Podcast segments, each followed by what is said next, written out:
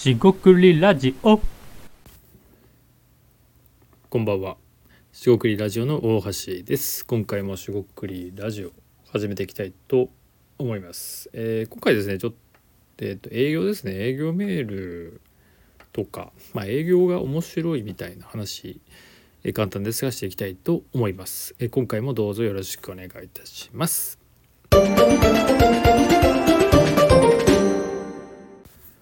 はい、しごくりラジオの大橋です。今回ですね、営業メールとか営業が面白いと、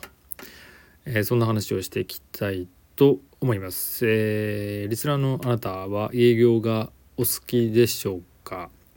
えーそれとも嫌いでしょうか？まああのフリーランスとかですね、まあ、自分でビジネスをやっている人などからすると、まあ、好きも嫌いもないわけですよね、まあ、正直なところで。えっと、まあ、そうじゃない。特に会社員とかで、えー営業をや営業をやっている人は一旦除きましょう。その技術とか、えーまあ、開発とかね。何でもいいんですけどいろんな仕事があります。でそれでですね物を売るサービスをこう売るのが、まあ、営業ですよね。多分そのあたりは一緒かなと。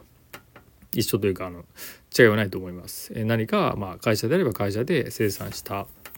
えー提供できる、まあ、ソリューションとかね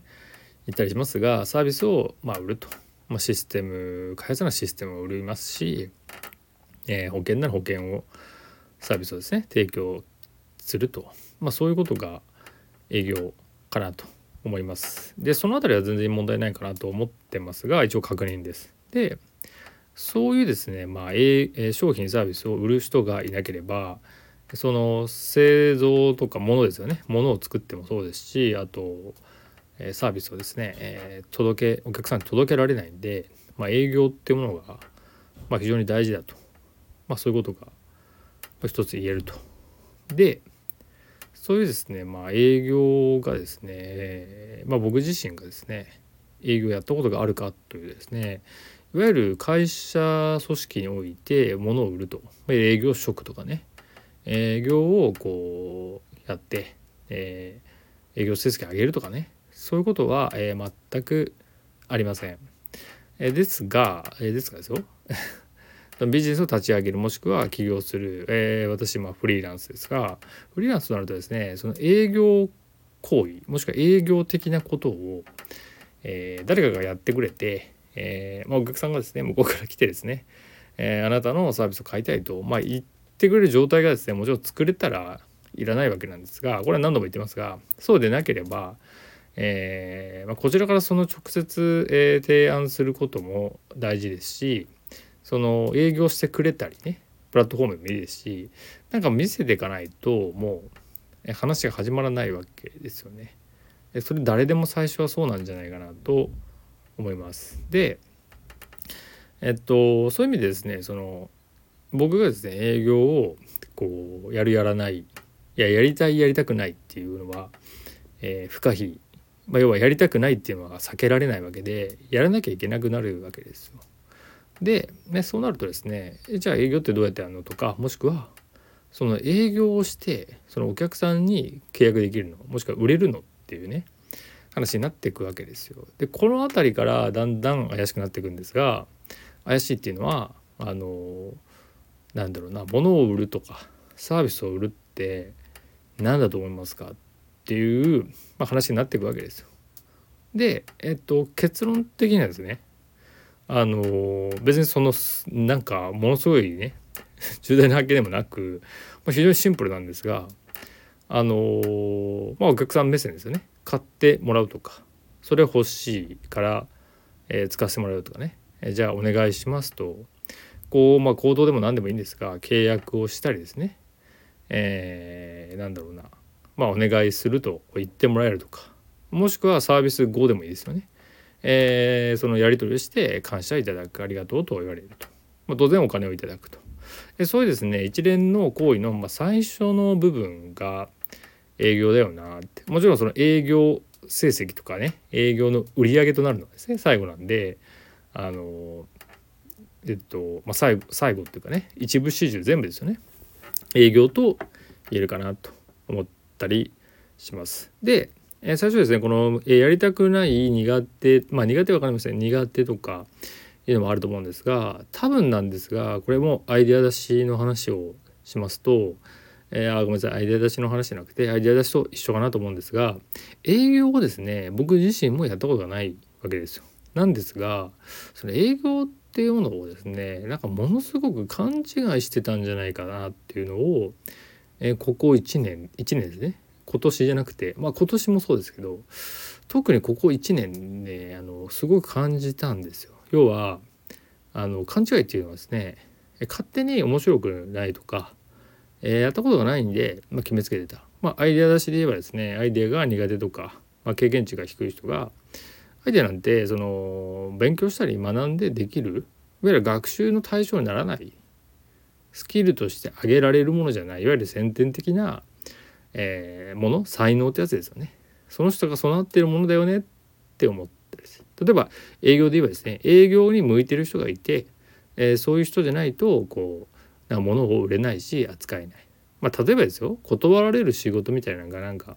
えー、見かけたりしたんですがまあ間違ってはないんですけど断られることにその何て言う一個ずつね蓄積する必要はなくてもうそれは全部スルーですよね。あのももちろんその意味のないねことを送りつけてなんかやるっていうね状況を良しとしなしてはいけないかなと思うんですがそのどうしてもねそのうまくいかなかったことをずっと考えてもしょうがないんでまあそれはしょうがないかなってこう切り替えるですね、えー、感覚はやっぱりある程度は必要かな。ただそれある程度なんであのなんか機械的にやってなんかマシーンとなるとかねなんかそこまでいくとちょっと違うかなって僕は思います。僕はですよ。いろんな考え方があるかなと思います。まあ少なくともですねここで言いたいのは営業やってない人がいろいろ営業について、えー、苦手だとかわからないって言っても、まあ、しょうがないんですよ。あのしょうがないっていうのはあのあまり、えー、建設的じゃないって言えばいいですかね。えなんでまあもうもう一回言いますと営業やってないからこそその営業の苦手っていうのをまあ勝手にですね熱動とは言いませんが勝手にそういう印象を持ってしまってその思考ですよねやってみるとか試してみるっていうことがないからもしかしたら向いてるかもしれないとかもしかしたら結構できるんじゃないかとかあとここ今回のテーマですが結構面白いんじゃないのっていうところこれはアイデア出しも一緒かなと思います。アイデアを出したことない人がアイデアってそのセンスとかね宣伝的なもので出してるとかねパッとひらめくっていうのはもともと持ってるものなんじゃないの？それをなんか自分ができるわけないと。すごいないいなって。分かんないですよ。思ってるような気がしてきたんですよ。これこういうのどう思いますかね？リスナーのあなたどう思いますか？でですね僕が思ったことを言うとそのアイデア出しも営業も学習によってあのな天才的な何かにならなくていいんで、まあ、ここで何を言いたいかっていうと、まあ、例えば僕はアイデアを出すこととか契約を作ることとかえー、っと、えー、何でしたっけリサーチかそれ調べたりですね、えー、そういうことをまあ売ってるというか提供してるわけですよ。それが売れれば売れればいいっていうのはちょっとあの良くないんですが一旦ここではいいわけですよ。その売れればいい売れるっていう営業を営業力営業スキルを最低限最低限のものでいいですね身につければやっていけるわけですよね。それって今今一度こうご自身ですね、えー、ビジネスやってる方フリーランスもしくは会社で副業やってる方とかもいいと思いますしなんかね、えー、今やってるものがなければ自分がこういうものやりたいなって思ってる職業とかでも何でもいいんですがそれをですね、えー、成立したり売るってことができるって思いませんか？要はめちゃくちゃ難しいわけだと思います？てかなんかできなきゃ困るじゃないですか。っていう時のその営業力とか営業のスキルって本当にそんなにものすごいものがいるのかなっていうことを一旦問いかけたいわけですし今問いかけます。なんで、えーここで最後に持ってきましたけど営業が面白いってもし思えるならば僕はなんか思ってるんですけどこれいろいろ改良してってこうしてったらもいいんじゃない？お客さんに、えー、いい形でこうコミュニケーションができたり覚えてもらったり、えー、もしくは次の話ができたりってできるような気がしてきてるんですよね僕の中でですよあくまでも。えー、そのノウハウとか言語化とかは、まあ、これからおいおいしていけると思いますし、まあ、非常に面白いところではあるんですけどこの面白いところまでいけるか勝負合戦？祭り？みたいなものがあるんじゃないかなって思ってます。えー、これですねまあ営業っていうのも一つの仕事ですが例えばそのなんかクリエイターだったら何かものを作る、えー、なんだろう、まあ、副業だったら副業で何かやるっていうその行為自体とか、えもしくは商品化したものを、まあ、売るとか宣伝するとかもいいですけどその何でもいいんですけどそれがですね一個ずつなんか全部つまらないなとかね。これ何の意味があるんだろうみたいなことを、えー、思っちゃう。あの無意味なことに意味を出せってことじゃなくてそれって何でやってるんですかって言った時に当然それが、まあ、お客さんに喜んでもらったりですね何か課題解決するから、えー、お客さんは喜んで買う。これ喜んで買うっていうのがポイントですよね。いやいや買ってないですよね。でまあ自分に戻してもらえればいいんですが、えー、なんかコーヒー飲みたい休憩したいそういう時にですねそれを喜んで買ってるわけじゃないですか。っていうふうに考えればその喜んで買ってもらえる機会を提供するみたいな風に僕は営業っていうのが考えられるかなと思います。で一方でですよ。もう一個あるのがその営業ってことでなんかこうなんだろうなえっと押し売りみたいなやつですよね。インターネット回線とかね。いろいろありますよね。でそれは悪いケース。まあアウトバウンドっていうのはそういうちょっとね品が 品が悪いって言うと分かりませんがオラオラ押していかないといけないのかもしれませんがそういう感じでもないかな少なくともそういう感じでやろうっていう意味での今営業の話はしてないのでつまりですね自分なりにやってみて自分の営業の定義とかですね営業のスタイルそんなものはあの後付けでいいんですよ。後付けでいいんですがやってみて後から、えー、いろいろ言おうと、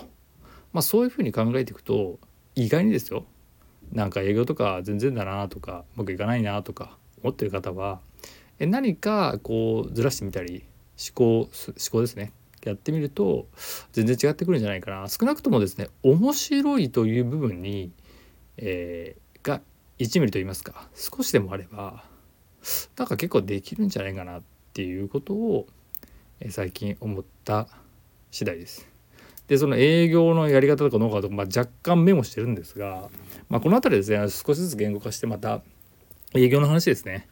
えー、していければいいかなと思ったりします。僕自身はもちろん営業今までやったことはないですがフリーランスになって、提案をしたり営業したり営業営業って感覚ないんですけど提案するですね、えー、話してコミュニケーションをするって感じですが、えー、その価格でやってたりしますんでこの辺りをうまく、えー、共有していけるとまた面白い話になっていくかなと思います。少し長くなりましたが以上となります。えー、四国ラジオ大橋でした。ここまでお聞きいただきましてありがとうございました。以上失礼いたします。